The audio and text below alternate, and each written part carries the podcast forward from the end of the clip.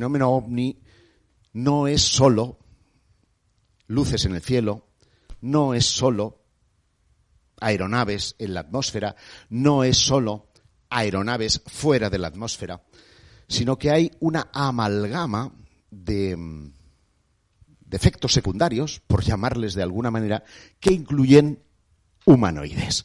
Yo les voy a hablar de humanoides eh, y, lo voy a hacer eh, primero definiendo qué es esto de humanoide. Según la em, RAE, es un adjetivo que tiene, un ser vivo que tiene aspecto físico muy parecido al de un ser humano.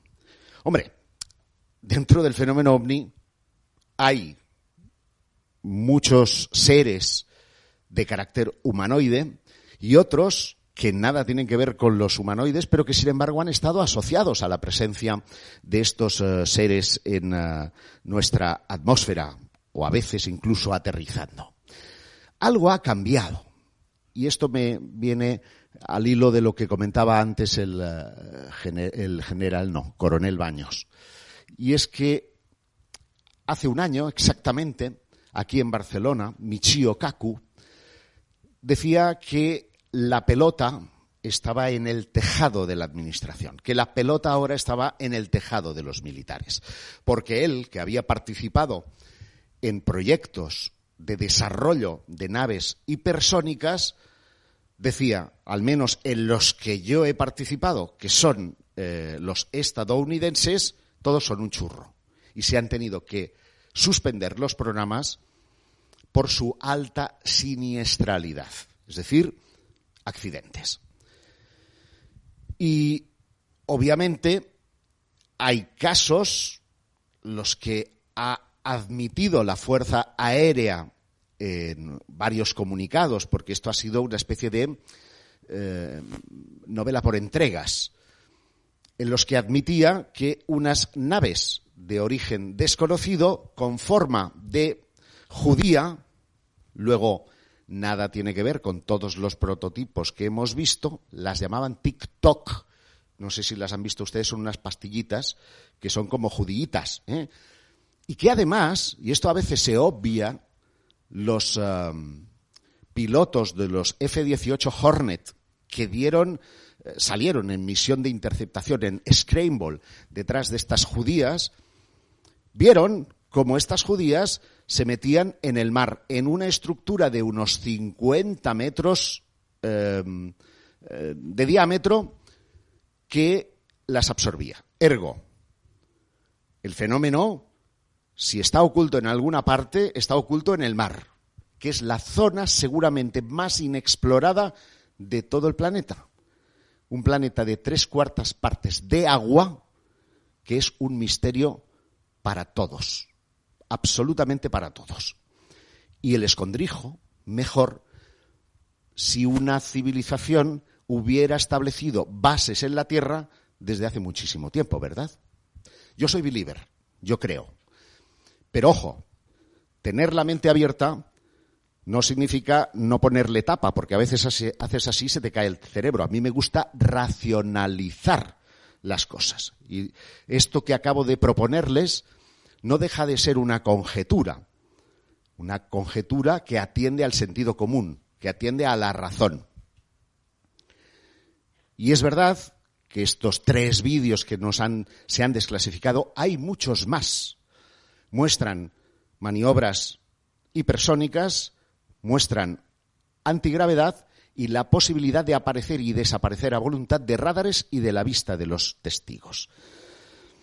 Yo no sé si ninguno de los prototipos que nos ha eh, mostrado hoy aquí el coronel Baños se ajusta a estos tres prototipos, porque, insisto, son captados por el radar, son físicos, son como esto. Si no, no devolverían la onda electromagnética. Son capaces de llegar hasta siete veces la velocidad del sonido y tienen un campo antigravitacional a su alrededor que les facilita hacer esas maniobras. Obviamente, al menos si un ser humano estuviera dentro de unos de estos artefactos, moriría. Porque no aguantaríamos esas aceleraciones y especialmente esos giros que por la fuerza cinética nos aplastaría literalmente contra el fuselaje de la nave. Por consiguiente, uno cabe pensar que quienes tripulan esos objetos o son A, teledirigidos o B, son robots, ¿verdad? Pero vamos a ver a continuación que no todos son robots. Los testigos han descrito una multitud de seres absolutamente diferentes, luego entraremos en esa historia. Y yo lo que propongo, bueno, aparte de esto, déjenme hacer un pequeño inciso para terminar con el tema de los WAP. WAP, es verdad, esto no lo he contado tampoco. Ahora ya no les llaman ovnis, les, llaman eh, fenómenos aéreos no identificados. Fenómenos aéreos no identificados. Aéreos. Es decir, están hablando de aviones y están hablando de un fenómeno dentro de nuestra atmósfera. Luego es una trampa. Las autoridades nos están planteando la trampa de que todo el mundo habla de extraterrestres cuando ellos están pensando que esto se está generando dentro de nuestro espacio aéreo. ¿De acuerdo? Era una cosa eh, importante. Y la segunda cosa importante.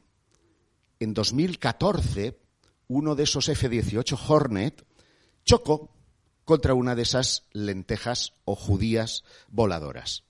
La consecuencia es que se desprendió una parte de ese fuselaje que está en posesión de Estados Unidos, que se ha analizado en Estados Unidos, que ya existe una patente en Estados Unidos para aplicar esos materiales a los vehículos terrestres que utiliza la US Navy, la Armada estadounidense. Y esto que les cuento es un avance de lo que va a venir porque anticipo, eh, graben bien, porque esto yo me comprometo como me comprometí en otras cosas, a partir del mes de noviembre van a haber informaciones relevantes en ese sentido. ¿Por qué?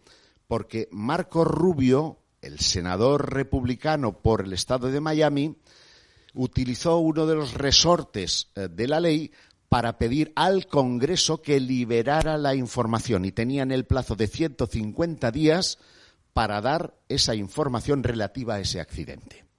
Los 150 días expiran el próximo mes de noviembre. Por eso no es que yo sea evidente, no es que yo tenga una bola de cristal, sino que en el próximo mes de noviembre vamos a tener información relativa a, este tipo de historias.